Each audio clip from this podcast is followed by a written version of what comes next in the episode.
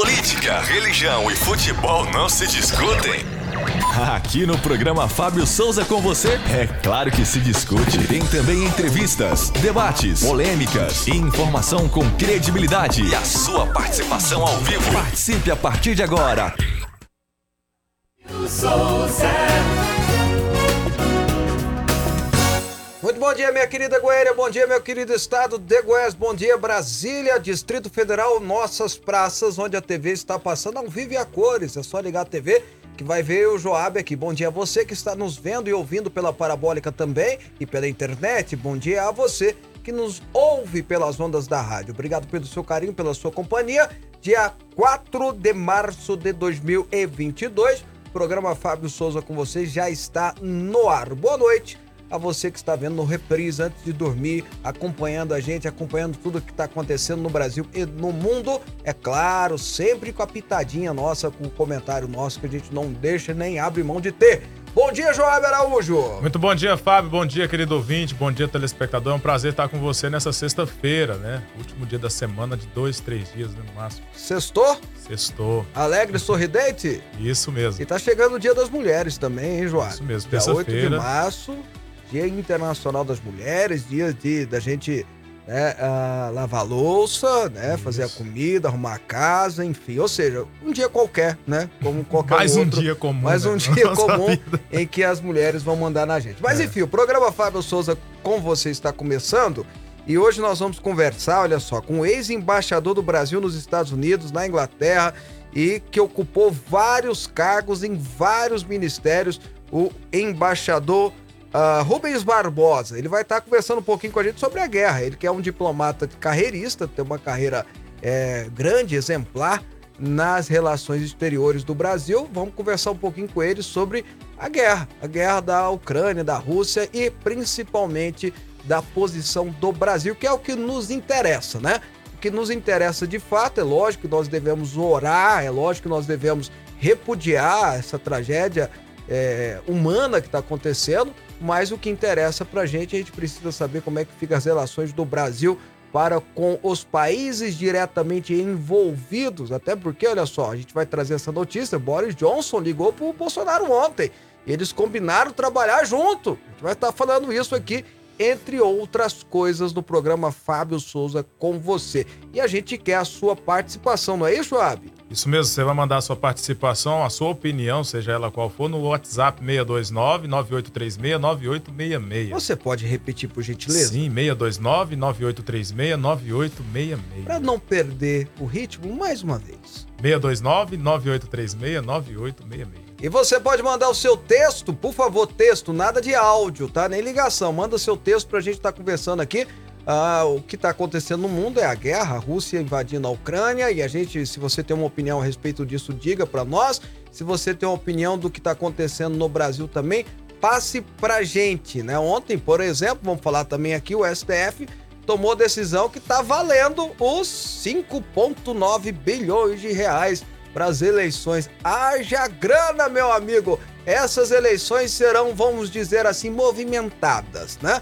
Movimentadas. Vai movimentar as finanças. Só dois ministros dos 11 votaram que não deveria ser, que foi o André Mendonça, o relator, e o Lewandowski. O resto, hum, liberou geral. E a gente vai estar conversando sobre isso e outros assuntos, mas antes de mais nada, a gente sempre começa com a vibe boa, até porque a vibe vai ficar ruim logo logo. Versículo dia, vamos lá. Agora, no programa Fábio Souza com você, é momento de fé e reflexão. Salmos capítulo 14, verso 6 diz assim: Os maus fazem com que com que fracassem a esperança dos necessitados, mas estes são protegidos pelo Senhor. Os maus, os putins da vida, né, fazem com que fracassem as esperanças dos necessitados, mas estes são protegidos pelo Senhor. Por mais que o necessitado possa perder a sua esperança devido às ações dos maus, às atitudes dos malignos, ele tem e tem essa ciência, se ele confiar em Deus, que ele é protegido por Deus. A resposta vem de Deus. É por isso que tem outros salmos que diz que, aliás, salmos não provérbios, que diz que ah, não, não devemos fazer nada contra os órfãos e as viúvas, porque Deus é o protetor deles. Deus é o vingador deles. Pense nisso. Não seja mal com necessitados, porque eles são protegidos, eles estão debaixo das asas do Senhor. 11 horas e 6 minutos. Fábio Souza. Olha, muita gente mandando aqui pra gente. Olha, se não assinar, a gente não vai ler, tá bom? Tem que assinar a participação, tá ok? Ah, é, é, eu acho justo, né, Joás? Vamos isso. assinando, né? Bom, gente, olha, trazendo um outro assunto importante aqui, importante, é, que a gente não pode deixar de mencionar. Uh, o presidente, o ex-presidente, o ex-condenado, o ex-presidiário e agora livrado, Lula, respondia um total de 25 processos.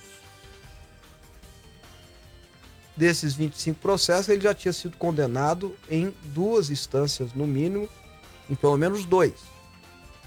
Ontem, o Lewandowski, nós trouxemos essa notícia aqui, arquivou o último, baseado naquela decisão de suspeição do juiz Sérgio Moro e também de, de vício de iniciativa, né? Segundo ele, o processo, ou segundo o STF, o entendimento do STF, processo, os processos não poderiam partir da 13ª Vara uh, Federal, que é a de Curitiba, e sim da vara, ou alguns processos de Brasília, outros de São Paulo, outros do Rio. Uma baderna. Bom, agora, a Folha de São Paulo traz uma notícia muito interessante. Que o Lula vai voltar pelo menos mais quatro vezes no tribunal no decorrer desse ano. Mas sabe para quê? Para processar. Ele está processando o Deltan Dallaiol, que é o procurador, o ex-procurador. Ele agora não é mais, agora é candidato a deputado federal, né? Ele está processando o senador Delcídio do Amaral. O Deltan está processando por causa daquele, daquele PowerPoint de 2016 e tudo mais. Ele está processando o ex-senador Delcídio Amaral, que diz que pegou propina para ele, para o Lula e para ele. Ele está processando, deixa eu pegar tudo aqui, um, um delegado da Polícia Federal.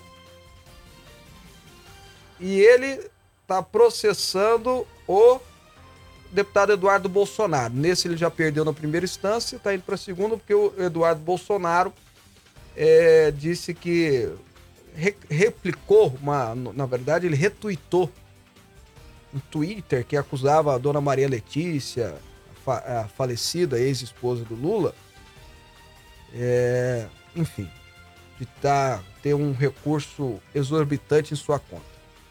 Então, a exceção desse processo, que é uma coisa mais de, de bate-boca, né?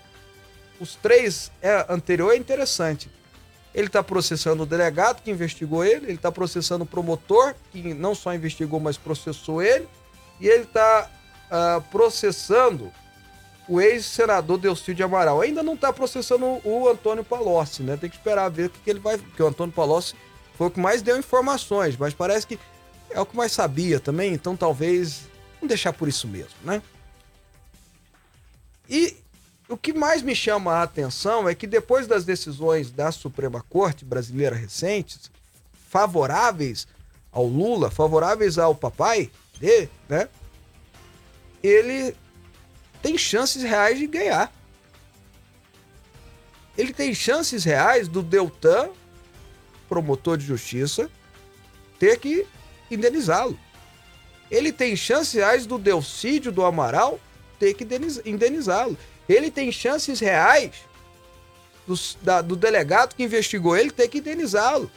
E não duvido nada que o Sérgio Moro logo, logo vai ter que indenizar. E não duvido nada, como diria lá o programa Pânico da Jovem Pan, que aqui de um dia vai ser condenado a devolver o dinheiro dele. Dinheiro que ele é acusado e tomaram, enfim. Isso mostra, revela o quão, é, é, quão desconsiderável a nossa justiça para com aqueles que são lesados que é o povo brasileiro. Tá na cara que se que transformamos, fomos transformados em uma nação onde o poste faz xixi no cachorro. Não dá mais para continuar assim. A sociedade brasileira precisa de justiça. E justiça é aquele que cometeu crime, seja quem for, de presidente da República ao seu Zé, plantador de mandioca. Se cometeu crime, tem que responder pelo crime que cometeu. E quando é em de recursos do erário, do recursos públicos, não só deve ir para cadeia, como deve repor. Como deve não só, só pagar multa, mas repor aquilo que foi desviado.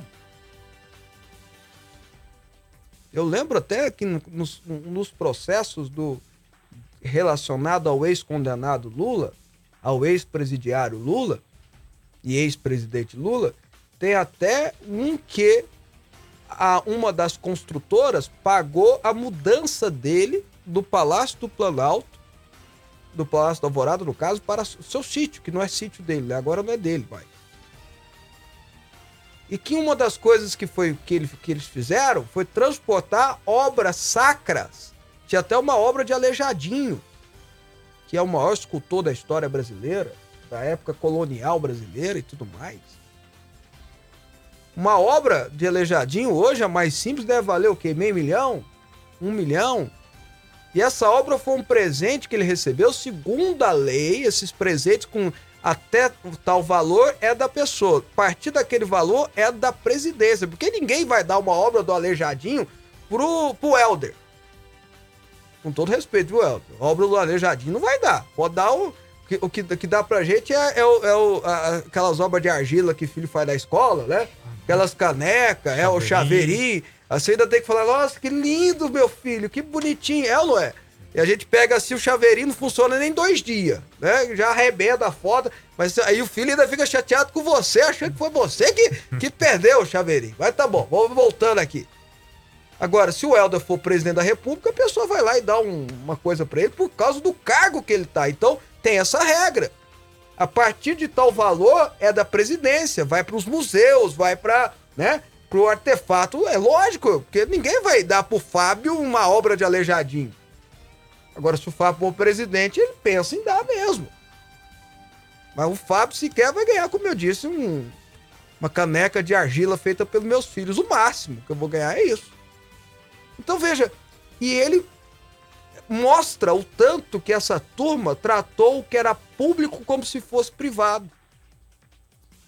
O que era público como se fosse particular. Até a obra do Aleijadinho, que é um, que é um Cristo que ele fez, né, muito bonito, sacro, colonial. O que, que ele fez? É meu, vou levar para casa. Então mostra o tanto que misturaram, fizeram essa confusão. E mesmo assim nós estamos vendo aí que agora ele quer dar uma de vítima. É uma tristeza a gente ter que noticiar isso, sabia? É uma tristeza. Porque mostra, e como eu disse ontem, vou ter que falar de novo, né? mostra, como eu disse ontem, que a alegria de pobre dura pouco.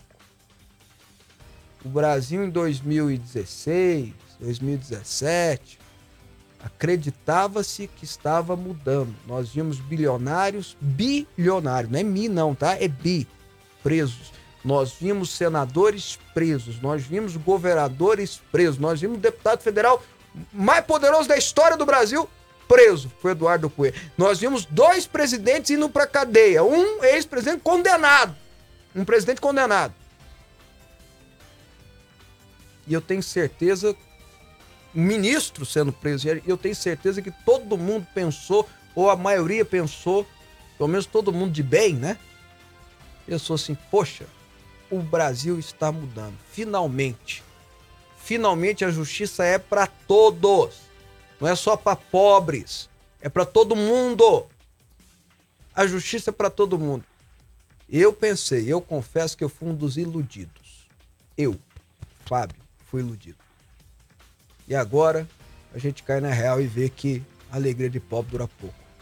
Mesmo eu sendo obrigado a dar essa notícia e fazer essa crítica e clamar por mudança na justiça brasileira, nesse, nesse sapateado porque foi, não, foi, não, foi, não, não foi tapa, não, foi sapateado que o STF deu em cima da justiça brasileira, em cima da gente, do povo.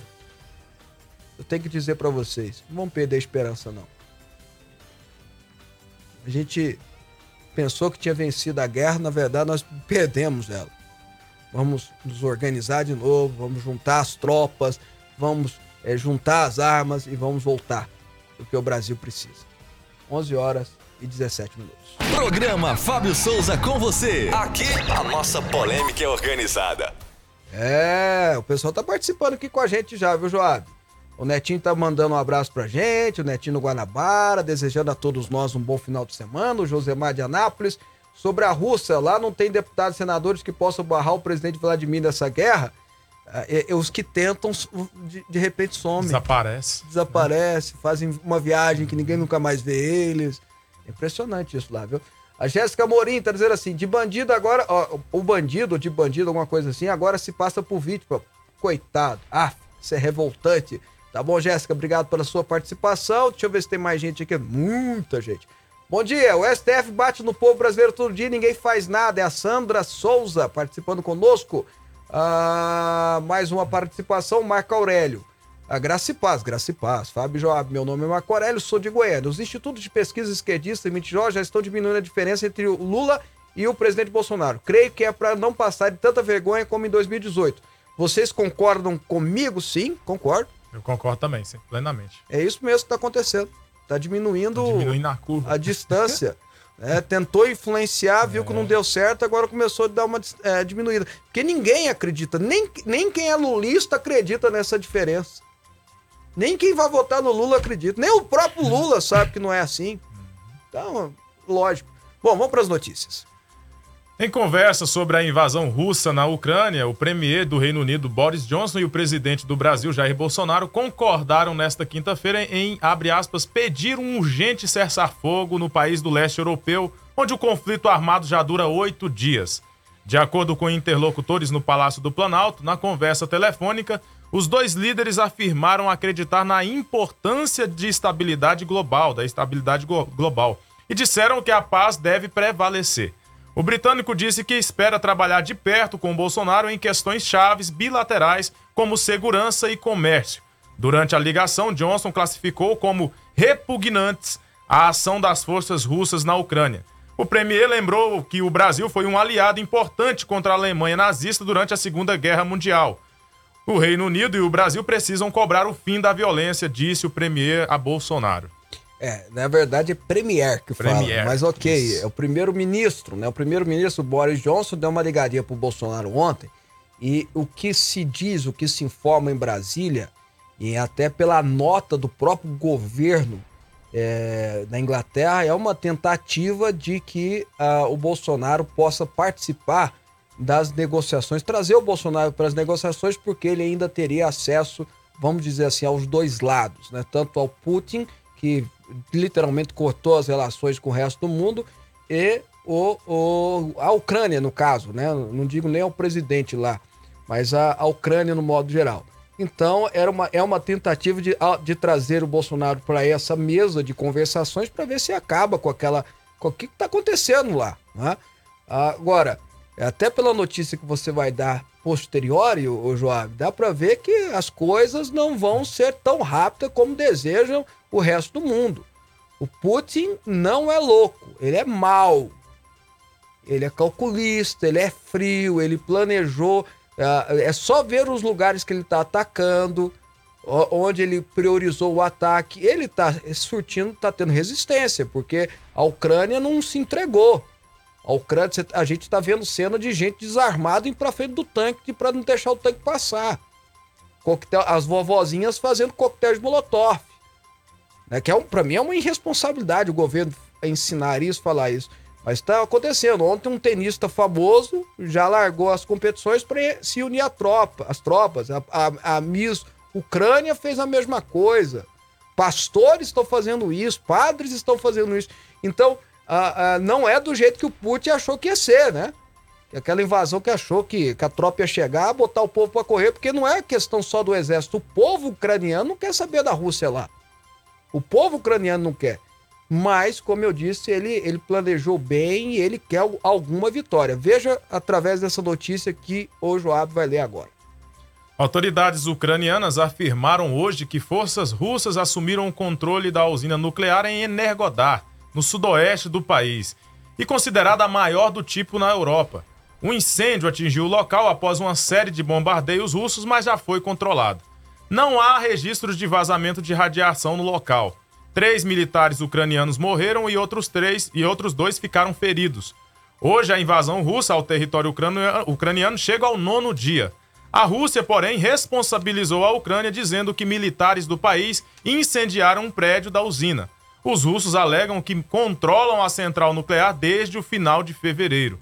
Representantes da Rússia e da Ucrânia se reuniram nesta quinta-feira para uma segunda rodada de negociações. Ambos os países concordaram em organizar corredores humanitários que garantam a saída dos cidadãos em segurança e a chegada de mantimentos. É, e da, e da Cruz Vermelha também, né? Esse é o mínimo né, que, que a Rússia, a Ucrânia, a Rússia no, no caso, deve permitir, porque está acontecendo a batalha na, na, no país Ucrânia, né? Então, no mínimo, que tenha esses corredores humanitários para que as pessoas possam ir embora, possam sair Corredor humanitário é um lugar neutro, onde não pode ter tiro, troca de tiro e tudo mais, para que as pessoas, os refugiados, a ONU já tem um levantamento de quase um milhão de refugiados, gente saindo, né, para os países em voltas ali, na Moldávia, Polônia, Letônia, Lituânia, principalmente da Polônia, que está recebendo essa turma toda, e a Polônia tem um histórico de guerra muito pesado, porque lá aconteceu as maiores atrocidades que nós conhecemos, né? É, e sabemos na época da Segunda Guerra Mundial. Então é uma, uma, um povo que está querendo receber essa turma ucraniana que está fugindo dessa guerra, fugindo dessa batalha aí. Enfim, é o mínimo que se espera que aconteça isso. Agora, mostra a cabeça do Putin. Ele está atacando a maior usina hidrelétrica uh, lá. Uh, perdão, usina nuclear, nuclear nem hidrelétrica, não, estou falando besteira. Usina de fusão nuclear, de fisão nuclear, na verdade, está atacando lá a maior da Europa. Veja se não é estratégico o que ele está fazendo. Ele quer que a Europa, que já tem uma grande dependência energética da Rússia, ele quer atacar a, a, a maior usina nuclear. Lembrem os senhores que um dos primeiros lugares que ele atacou e tomou foi Chernobyl. Por mais que Chernobyl está literalmente abandonada hoje, até por causa dos índices de radioativo, Chernobyl é o início da derrocada. O acidente de Chernobyl em 83 ou 84, acho que é, é, é, olha para mim uma data que foi, acho que foi 86, estou falando besteira aqui. O, o, acidente de Chernobyl que aconteceu foi a primeira derrocada, foi o início da derrocada da ex-União Soviética. Foi daí que começou a cair, porque foi um acidente que tomou o vento radioativo tomou metade da Europa, muita gente veio a morrer por câncer por 86. Agora, vocês viram que eu acertei depois, que eu lembrei direitinho. Tomou conta da, da Europa toda e, e foi é, a maior, é um dos grandes fracassos da ex-União Soviética, só para você raciocinar um pouquinho. É um dos grandes fracassos dali. E ali começou a derrocada. O, o que o Putin quer é a retomada da mãe Rússia, daquele princípio que eles defendem tão abertamente na Rússia, da grandeza da Rússia, a gente vê em filmes até, mas que é fato, que existe, é verídico, acontece, e é o que ele quer. E é o que ele quer. Então ele já vai para Chernobyl, porque é, é, é, não tem ninguém lá em Chernobyl, ninguém mora nas redondezas de Chernobyl, mas por que, que ele quer ir para lá? Por que, que ele quer fazer esse ataque lá? Porque é simbólico. Porque é simbólico, é a derrocada da Rússia. É simbólico. Então não é fácil você mexer com a cabeça de alguém tão identitária como é a cabeça do Putin. É complicado mexer com a cabeça dele. E ele não vai retroceder se não tiver, entre aspas, uma vitória. Que pode ser que militarmente ele venha a perder, nós já tivemos histórico desse de potências militares entrando em países e não conseguir ficar lá. Os Estados Unidos no Vietnã é o maior símbolo disso. Achou que ia chegar lá, dar um pau nos caras em duas semanas embora. Ficou lá quatro, cinco anos, morreram milhares de americanos e eles não conseguiram fazer porque eles não sabiam combater em floresta tropical. E o Vietnã é uma floresta tropical. Então dançar, perdeu para floresta. Então a, a, mesma coisa pode acontecer, a Rússia invadir, mas olha a tragédia que vai ser. Quatro anos de luta, de batalha, de guerra, na mão de um cara, sob o comando do cara que tem poder atômico, de míssil atômico. Então é complicado toda essa história. Quem é religioso, como eu, ore. Ore. Porque nós vamos precisar sim de, de alguma intervenção até divina para acabar com essa, com essa tragédia humanitária está acontecendo, tá? O Antônio Rodrigues de Samambaia trazendo assim: o cidadão que é honesto, trabalhador e que fala a verdade é imediatamente preso pela instituição chamada STF, porque eles não suportam a verdade. Tá bom, Antônio, registrada a sua participação aqui. Ah, o Pedro, Pedro, precisamos reunir as tropas e voltar à luta. Não podemos fraquejar, embora tudo isso esteja acontecendo. O Brasil tem jeito e vai mudar. Tá bom? Tá registrado aqui ah, mais uma participação do interior de Goiás, o Sebastião. Bom dia, Fábio. Tô vendo você falar sobre os condenados aí, mas hoje nem investigação tem mais. Por que será? Eu acho que eu consegui ler tudo, traduzir tudo que você escreveu aqui. Nem investigação tem. Imagino que ele esteja falando de investigação de corrupção. Tem. Isso. São poucas, mas tem. Né? O, a maior prova disso é as, as inúmeras operações que teve nos grandes e inúmeros casos de desvio de recursos relacionados à pandemia. Né? Agora, mudou-se a lei, né? Mudou-se a lei. Né? Fizeram uma alteração no Congresso, então você não tem nem nomes divulgados mais. Os próprios promotores e os delegados estão um pouquinho mais arredio, porque, poxa, os caras estão sendo soltos, ainda pode ser processado. É brincadeira um negócio desse. É aquele negócio da, da polícia militar. É, prende o bandido, o bandido sai primeiro que ele. Enquanto ele tá lá assinando, né? Então ele tá, é, quando ele tá preenchendo papelado, o bandido já foi solto já pela justiça. Então, é, é, é, o Brasil tá precisando de uma grande revolução, viu? No bom sentido da palavra. O PT tem feito pagamentos milionários a escritórios de advocacias que, a, que atuam na defesa de seus filiados na Operação Lava Jato. As despesas somaram ao menos 6 milhões ao longo de cinco anos em valores nominais, sem correção pela inflação, já que os desembolsos não são de períodos fixos mais variados. Elas incluem gastos com defensores do ex-presidente Lula e de três ex-tesoureiros que foram condenados em processos da operação. No caso de um dos escritórios, que recebeu 911 mil reais entre 2017 e 2018, consta na Justiça Eleitoral que a fonte dos recursos é o fundo partidário.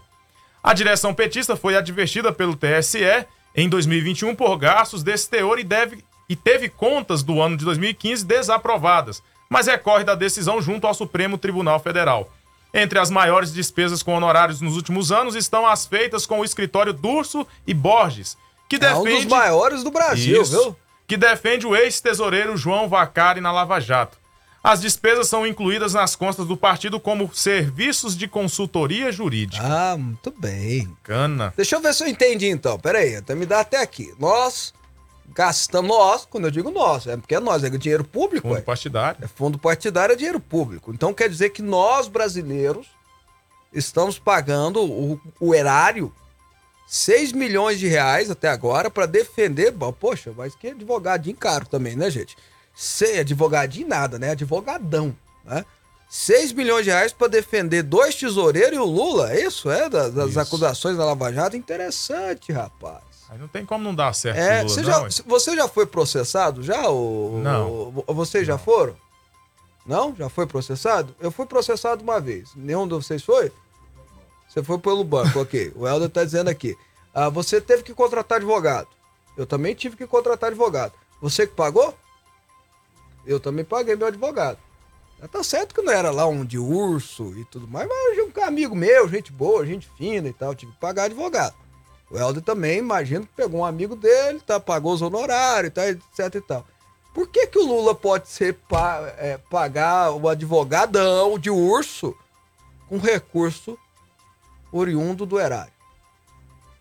Aí você vai dizer para mim, sabe o quê? Não pode, Fábio, é contra a lei. Verdade. Mas segundo esse levantamento que foi feito, inclusive com denúncias no Tribunal de Contas, não, no Tribunal Superior Eleitoral, que rejeitou as contas do partido no ano de 2015, por exemplo, relacionadas a isso, nós estamos pagando. E não pode.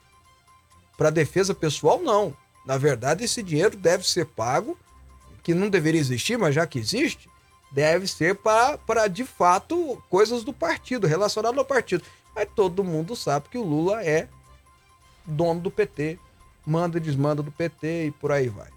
Então tá registrado aqui essa, essa informação. Como eu disse, essa turma confunde o que é público e privado. Confunde na, na maior cara de pau. Na maior cara de pau.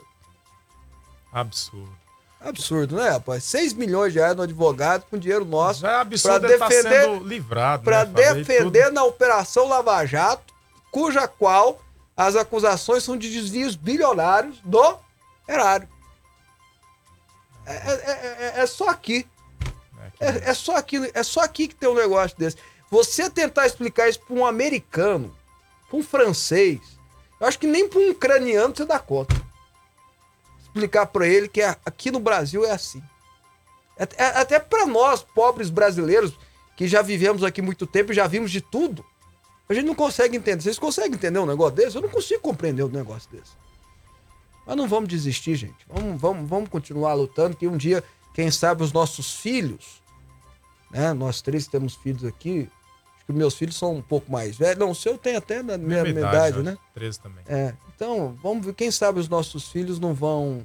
E os filhos do Vaguinho também, vai casar agora, falta 20 e poucos dias pro casamento dele. Os filhos do Vaguinho também, a gente construiu um, um, um Brasil melhor para eles, né? Isso. Um Brasil mais justo, mais correto, onde quem erra paga. A gente não pode desistir, onde, va né? onde vale a pena ser honesto, uhum. onde vale a pena ser íntegro, onde vale a pena trabalhar pela sua família. Vamos, vamos. Se a gente juntar a força aí, a gente consegue chegar. Consegue sim. O presidente Jair Bolsonaro informou nesta quinta-feira, 3, que o Ministério da Saúde está estudando rebaixar o status da pandemia de Covid-19 para a endemia. Em uma publicação nas redes sociais, o chefe do executivo afirmou que a mudança seria uma consequência da, abre aspas, as, aspas, melhora no cenário epidemiológico da doença no país. A lei citada pelo presidente diz respeito às medidas adotadas para o enfrentamento da pandemia do Brasil. Dessa forma, se o rebaixamento ocorrer, a doença deixa de ser uma emergência de saúde pública e as restrições implantadas para conter a disseminação do coronavírus, como distanciamento social e uso de máscara, perdem a sua validade. É, isso aí, como eu disse, é algo que está acontecendo no mundo todo. A Inglaterra tomou essa decisão recente, a Austrália da mesma forma, Israel da mesma forma. Nos Estados Unidos, que é por estado, muitos estados tomaram essa atitude. Lá na Flórida mesmo, uma cena que ficou até rodou o mundo, né? Porque lá já não é não é, não é necessário usar máscara, aliás, nunca foi obrigatório usar máscara, mas de um tempo para cá é, zerou mesmo. E aí o governador de Santos, João de Santos, chega tá numa escola, tá cheio de crianças usando, e fala, não, tira, tira isso, que tira essa palhaçada aí, pode tirar essa máscara e tal. E tá rodando o mundo essa cena do governador chegando lá para os adolescentes, na verdade, falando, tira isso aí, né? Porque não tem, não tem mais lógica esse, esse tipo de coisa. Mas enfim, transformando, deixando de ser pandemia para se tornar uma endemia é uma, algo que acontece. É igual de gripe, é igual de dengue, é igual de, de outro tipo. Aliás, hoje a dengue está mais séria hoje do que o próprio Covid, no dia de hoje. Hoje, dia 4 de março de 2022, está mais sério. Ah, parece que as pessoas esqueceram que existe dengue e deixaram de. E, e acabou-se as campanhas também. A gente não está vendo campanha de, de orientação, é de jogar fora o pneu velho, o, as garrafas, as garrafas etc e tal. E a dengue pegou uma dimensão aqui em Goiânia, tô dando exemplo da minha cidade, terrível. É, todo mundo conhece alguém que tá com dengue hoje. Todo mundo conhece alguém que tá sofrendo com dengue. Né? E é uma doença séria. Se não for cuidada, se não for tratada, se não manter a, a hidratação e principalmente as plaquetas alta, leva a pessoa à morte. Sem contar que dengue hemorrágica, geralmente a pessoa tem que ser internada. Vai ser tratada no hospital. Então, e é uma endemia, não é uma pandemia. Então eu tô colocando assim pra gente entender, porque as coisas realmente precisam começar a avançar. Agora o João vai dar uma notícia, vamos dar ela e depois eu volto ao comentário. Vai. Goiás deve abolir a obrigatoriedade do uso de máscara em ambientes abertos como medida de prevenção à Covid-19 ainda neste mês. De acordo com o secretário de Saúde Ismael Alexandrino, uma, no uma nota técnica deve ser emitida 15 dias após o fim do carnaval, caso os indicadores atuais da doença se mantenham. A nota técnica deve ser publicada após haver clareza do impacto do feriado prolongado desta semana nos dados epidemiológicos. De acordo com ele, o número de pedidos e internações em unidades de terapia intensiva exclusivas para a Covid-19 em Goiás é o menor desde o início da pandemia. Os critérios para flexibilização do uso de máscaras são a cobertura vacinal, que deve ser em torno de 80% com o esquema primário completo incidência de casos, taxas de ocupação de leitos. É, é o que eu tô dizendo, né? É uma tendência aqui, já tá colocando que em Goiás pode cair daqui 15 dias, é uma tendência que os governadores todos vão fazer isso. Agora em Brasília já está sendo decretado o fim do uso de máscara em lugares abertos, em lugares. Que é uma tendência. E também depois do carnaval, depois que a gente viu as cenas que a gente viu no carnaval, seria uma tremenda de uma hipocrisia governadores que saíram, inclusive, para sambar né? Sair, inclusive, para sambar, se abraçar, divertindo, abraçar beijar. e tudo mais, inventar uma coisa dessa, né? Seria um absurdo descomunal, uma hipocrisia descomunal, esses caras agora querer botar máscara na, na, cara dos seus filhos, né? Pelo amor de Deus, né? Então, assim, é uma tendência mundial. Isso, já temos aí 80% da, da população vacinada. É, é um normal isso acontecer, é uma normalização. E uma boa notícia que aqui em Goiás, desde o início da pandemia, é o menor número de internações em UTI, ou seja, em estados graves, né, da Covid. É uma boa notícia, parece, graças a Deus, que a pandemia está acabando, né? Mesmo que não tivesse, viu, Joab, ia acabar esse ano, viu? Porque Sim, esse, esse ano é ano eleitoral, eleitoral, ia acabar esse ano, né? Mesmo que não fosse, ia acabar esse ano. O que foi que você mandou aqui, Helder, para nós? Ah, o prefeito de Chapecó, meu amigo João, lá acabou com esse negócio, né? Tanto locais abertos como fechados. Tá bom. É, o, o João é, é daquele jeito. Bom, enfim. Chapecó. A prefeitura de Chapecó tomando essa decisão. Tá bom? Vamos lá, vamos continuar com as notícias? Sim, por nove votos a dois, o Supremo Tribunal Federal validou a decisão do Congresso Nacional que destinou 4,9 bilhões de reais para o fundo eleitoral. O julgamento, iniciado no dia 23 de fevereiro, foi encerrado na tarde desta quinta-feira, 3. Foram vencidos os ministros André Mendonça, relator da ação, e Ricardo Lewandowski. Os ministros Nunes Marques, Luiz Roberto Barroso, Luiz Fux, Alexandre de Moraes, Edson Fachin, Dias Toffoli, Rosa Weber, Carmen Lúcia e Gilmar Mendes votaram no sentido contrário. Os magistrados analisaram a ação proposta pelo Partido Novo, que alegava que o valor aprovado pelo Legislativo era inconstitucional. A legenda também pedia que o montante fosse reduzido para 2,1 bilhões, valor inicialmente proposto no orçamento em 2018. Em 2018, o montante destinado aos partidos e aos candidatos foi de 1,7 bilhão. A maioria dos ministros entendeu que não cabe ao STF interferir na decisão do legislativo. Então, é, agora, agora, agora não, agora cabe, não né? cabe, é verdade, né? hum. né? Nessa hora não cabe. Bom, vamos lá. Esse de... ano é diferente mesmo. Ah, meu amigo, de 4.9, 1.7 foi para 4.9. Olha só a diferença de 4 anos, né? Olha a diferença de 4 anos. Mas enfim, até 1.7 é uma, uma, uma pouca vergonha, né? Mas 4.9 aí já passou de pouca vergonha, já não sei nem qual é a definição clara disso. 4.9, 5 bilhões de reais gasto em eleição em processo eleitoral, fora o fundo partidário, porque esse chama-se fundo eleitoral, é para campanha. É quase o orçamento de Goiânia para eleição. Goiânia, que ah, alguém vai dizer, alguém lá de São Paulo, ah, Goiânia, Goiânia, meu amigo, Goiânia é a décima cidade do Brasil. Em tamanho, extensão, em, em demografia, em número de habitantes. Meu Deus do céu! 5 bilhões de reais 5 bilhões de reais. É uma discrepância, é uma coisa, é um desatino absurdo você gastar isso do erário em fundo eleitoral num país onde eu não canso de dizer, vou continuar dizendo até virar um, um, mantra na cabeça das pessoas, nós temos 100 milhões de pessoas, quase 100 milhões de pessoas que não tem esgoto, não tem água tratada. Você vai lá em Belém, no Pará, é 30%. Belém, no Pará, é 30% das casas com esgoto. Que, que é isso? Nós estamos vivendo na época da colônia? Nós estamos vivendo na época feudal? Esgoto aberto? Isso é feudal! Nós estamos no século XXI, poxa vida. E aí vão me gastar 5 bilhões de reais em eleição. E aí o STF, na decisão dele, interessante essa decisão. Que interessante essa decisão. Não pode o, interferir. Né? O STF diz que não pode interferir naquilo que compete ao legislativo. Gente, nesta hora não pode. Em tantas outras coisas pode. Em tantas outras coisas não estão nem aí. Não, porque eles estão certos nisso, tá? Isso aí é a resposta. Se você quer xingar alguém, xingue os deputados. Xingue os senadores. Porque eles que inventaram esse negócio. Eles que derrubaram o veto quando o presidente vetou. Então xinga eles. Não é o ministro do STF, não. Eles estão certos. Mas o que eu acho hipócrita e absurdamente errado, e como disse o Joab, esse ano tudo é diferente, parece, é o STF dizer que não pode interferir nesse caso.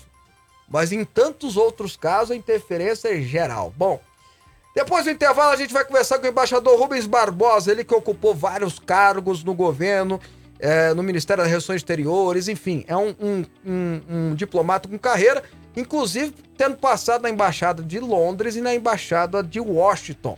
Em um minutinho a gente volta, vamos falar um pouquinho com ele sobre toda essa confusão no mundo todo aí. Vai. Entrevista, política, futebol, Fábio Souza.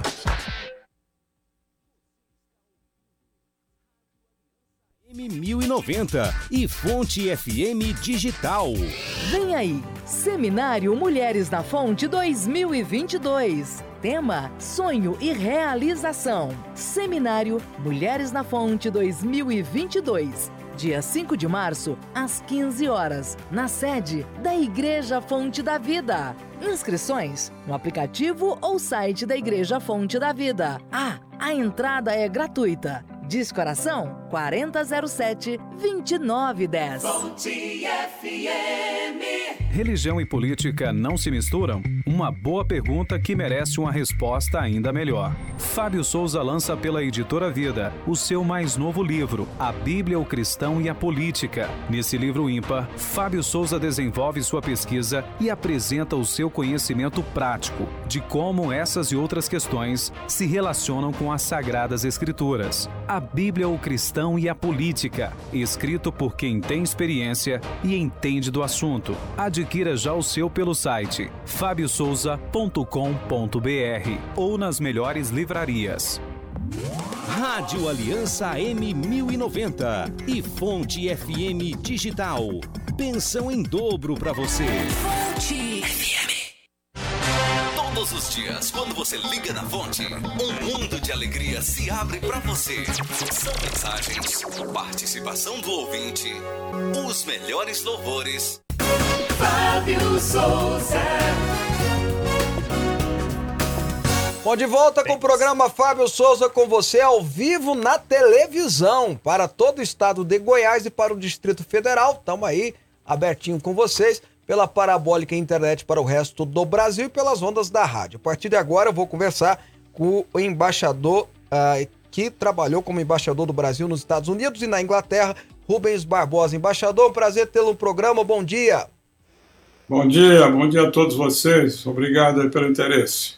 Bom, embaixador, eu, eu já começo dizendo, já perguntando para o senhor dessa confusão toda, essa guerra, essa invasão da Rússia à Ucrânia e a posição do Brasil. O presidente Bolsonaro tem sido muito criticado porque ele diz que é neutro, mas em contrapartida lá na ONU vota contra a Rússia o tempo todo.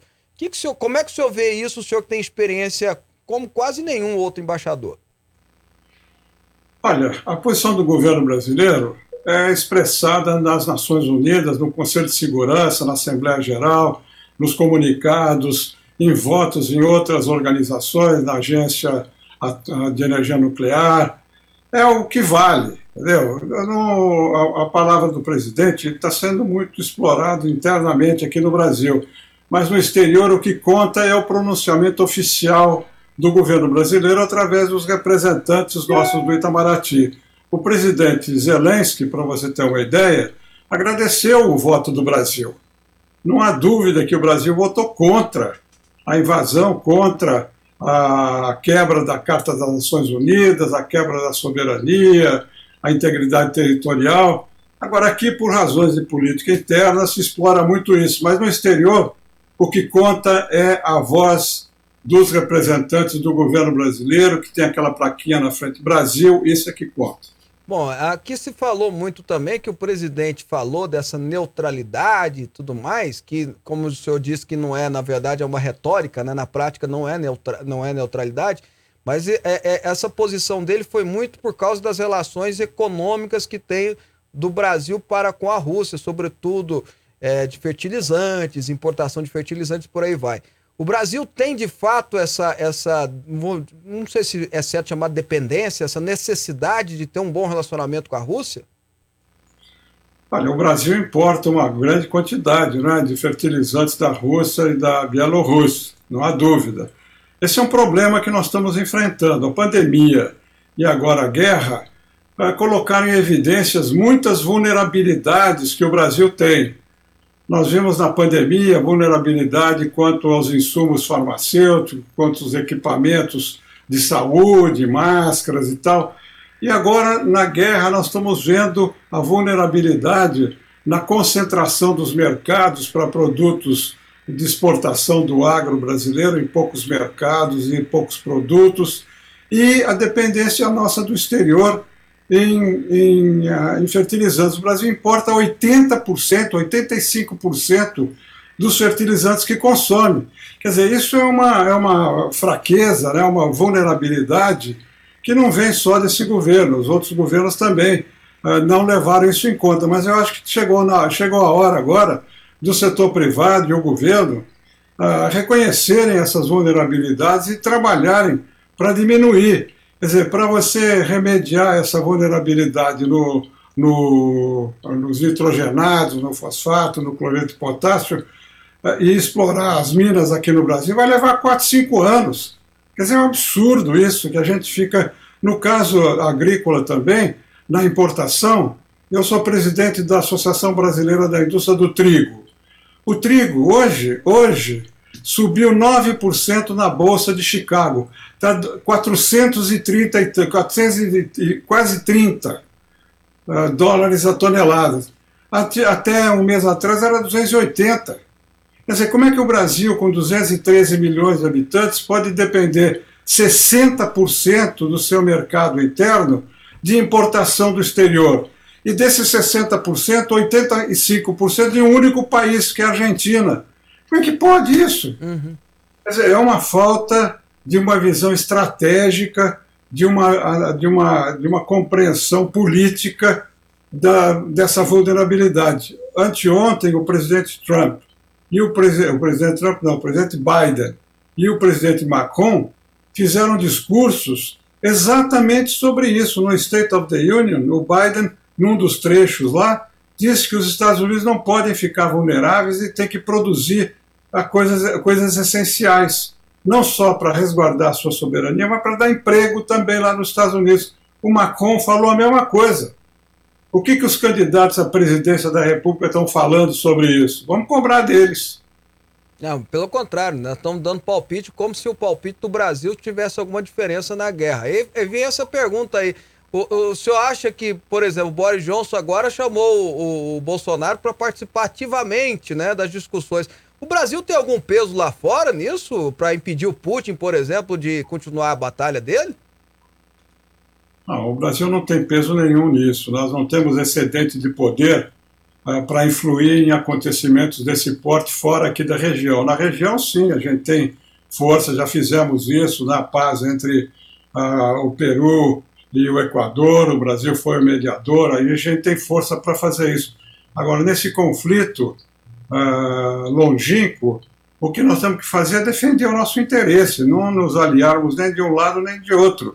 Temos que pregar isso que nós estamos pregando, a volta à, mesa de negociação, a volta dos entendimentos, mas o Brasil não tem peso político para interferir nisso. O que o, o Boris Johnson pediu é que a gente continuasse nessa mesma linha para poder ajudar a, a, manter esse concerto internacional, esse consenso internacional para pressionar a Rússia a colocar fim a essas hostilidades militares. O senhor acha que com essas ações que foram tomadas, tanto pela Europa quanto pelos próprios Estados Unidos, é, de, de impedir, por exemplo, a Rússia, é, de fazer algo contra a economia russa e tudo mais, é, podem retirar Putin dessa, dessa investida dele de querer recriar a grande Rússia?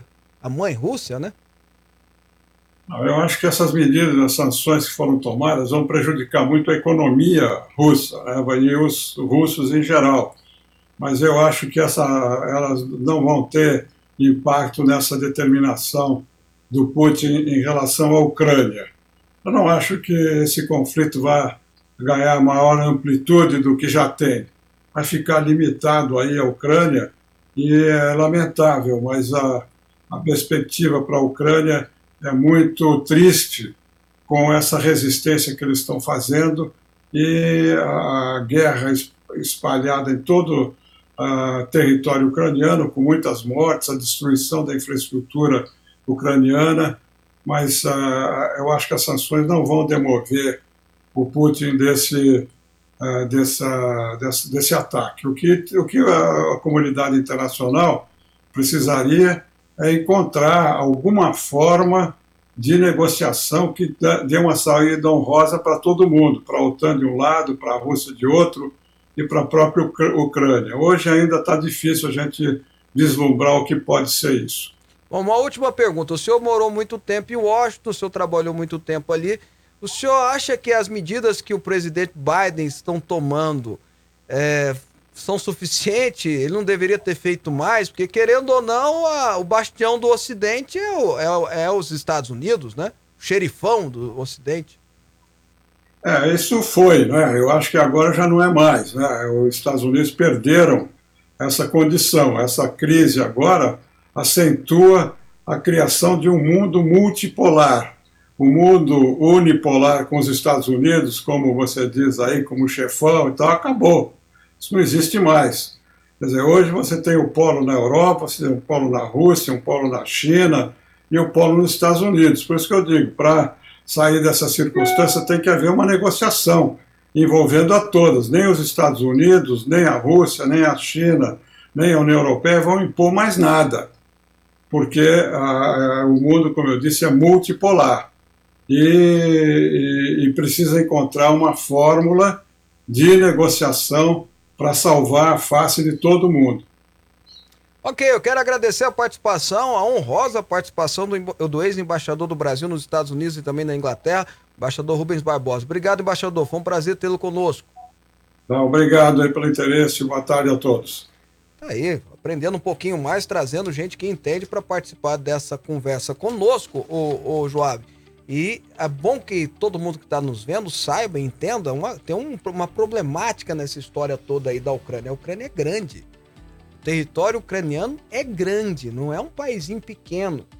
O que a gente vê no mapa, às vezes a gente não, não, não tem a dimensão, né? É um dos maiores países da Europa. Se você tira a Rússia, se eu não me engano, territorialmente é o maior país. Vou até confirmar isso aí. Então, assim, é, é só perde para Groenlândia, mas Groenlândia é aquele negócio que é todo de gelo e tudo mais, enfim. É, é, é, um dos maiores países da Europa. Não é, não é tão simples você conquistar todos os territórios. E aí você chega lá, tem desde soldado a povo sem arma, mas soldado armado e velhinha fazendo coquetel molotov, meu amigo. É, é, é, é, é tudo para fazer uma grande estratégia, né? Ah, olha só, a Sandra mandou uma mensagem assim: mais um motivo para não reeleger deputados e senadores. São culpados por essa discrepância. Tá agradecendo a gente pelos ensinamentos. Obrigado. Edmilson de Celândia, do Distrito Federal.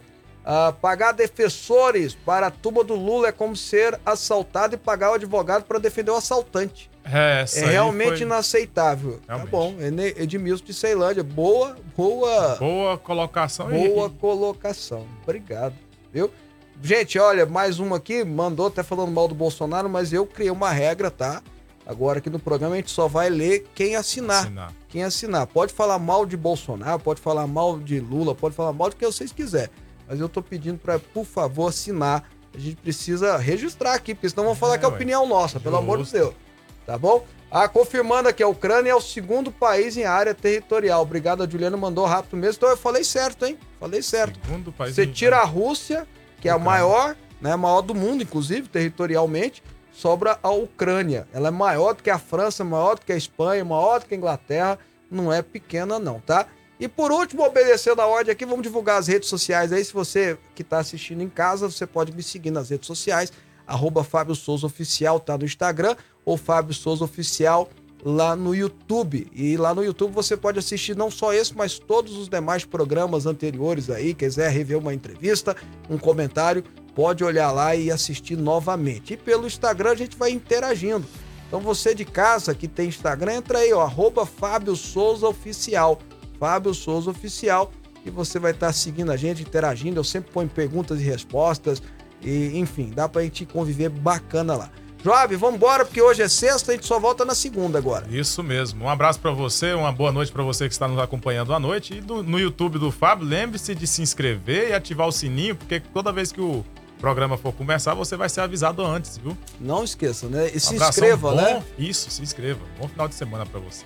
Bom dia a todos, Deus abençoe. Segunda-feira a gente volta e já que é final de semana, juízo, hein? Tchau.